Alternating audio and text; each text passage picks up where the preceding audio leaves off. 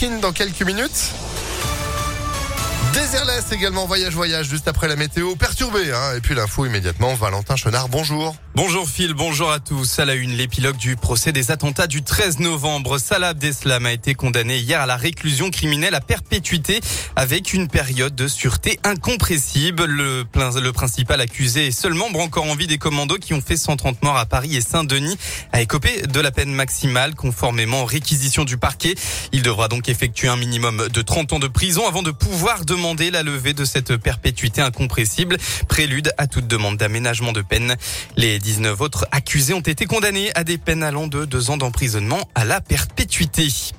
Un dramatique accident ce matin. Ça s'est passé sur l'A42 à hauteur de Ballan dans l'Ain. Un homme de 42 ans était à pied sur l'autoroute et a été percuté par une voiture. Il a été décédé, il est décédé sur le coup, pardon. Dans la voiture, un homme de 58 ans et une femme de 20 ans, 21 ans ont été transportés en état de choc à l'hôpital Édouard Herriot de Lyon. C'était à 4h30. L'autoroute est toujours coupée en direction de Lyon. À mes yeux, autre dramatique accident. Ça s'est passé mardi soir dernier. Un Isérois est décédé au volant de son véhicule. Il circulait avenue du docteur Schweitzer vers 22 heures lorsque l'homme a réalisé un brusque écart sur le trottoir, arrachant des poteaux sur sa route. Il a fini sa course sur un autre trottoir 30 mètres plus loin. Des témoins ont vu la scène et ont pu appeler rapidement les secours, mais en vain, le conducteur de 51 ans n'a pas survécu, victime d'un malaise cardiaque. Y aurait-il un litige dans l'exploitation de la marque Bocuse? Eh bien, selon les informations du Progrès, l'Institut Paul Bocuse à Écully risque d'être débaptisé en cause une redevance que doit payer l'école pour utiliser le prestigieux patronyme et dont la note serait trop salée. L'actualité, c'est aussi cette enquête pour tentative de viol qui vise le ministre des Solidarités, Damien Abad, annonce faite par le parquet de Paris hier. La plaignante accuse le ministre d'avoir tenté de la violer lors d'une fête organisée à Paris en 2010. Une suite logique pour le député indinois qui annonce prendre acte pour rapidement démontrer son innocence selon les mots de son avocat.